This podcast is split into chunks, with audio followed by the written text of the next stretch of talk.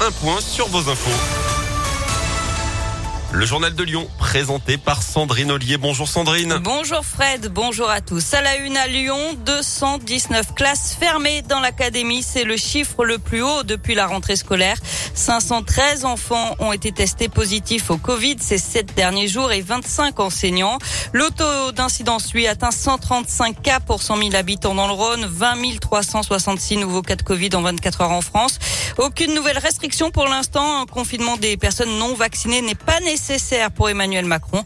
Il l'a dit ce matin dans un entretien à la Voix du Nord. L'Autriche, elle, décide d'un reconfinement de toute sa population à partir de lundi pour au moins 10 jours. Et le pays rend aussi la vaccination obligatoire à partir de février.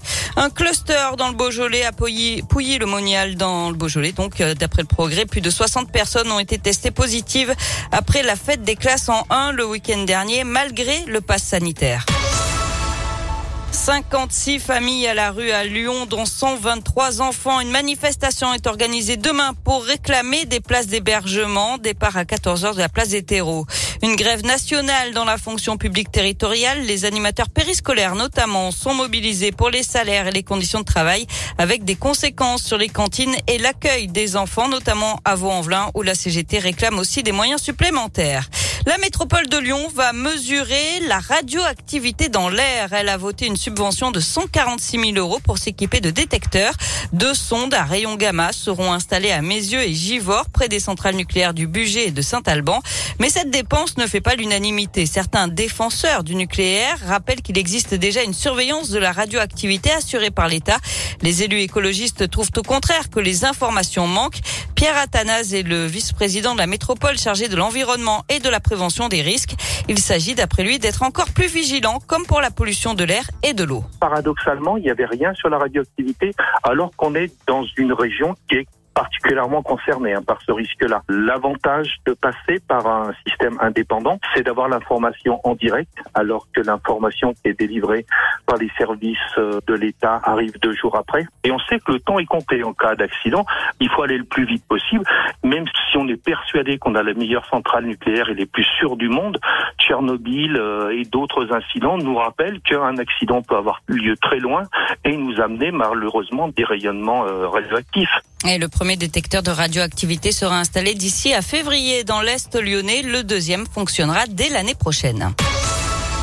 On passe au sport, il y a du basket, de l'Euroleague ce soir avec ce nouveau gros match pour l'Asvel. Les Villeurbanais reçoivent Barcelone à 21h à l'Astrobal.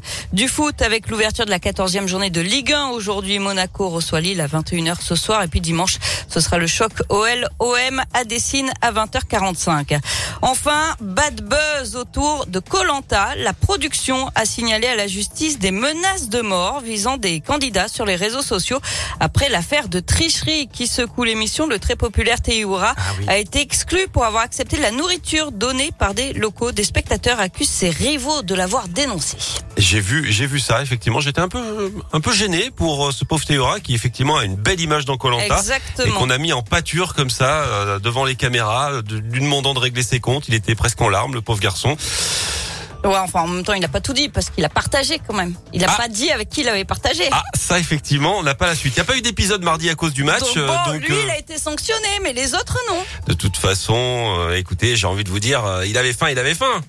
Oui, et puis il participe quand même dans son île natale. En plus, c'est chez lui. Donc, il connaît tout le monde. Il y a des gens qui connaissent, qui viennent lui dire bonjour. J'ai des poissons. tu veux manger? Oh, la classe.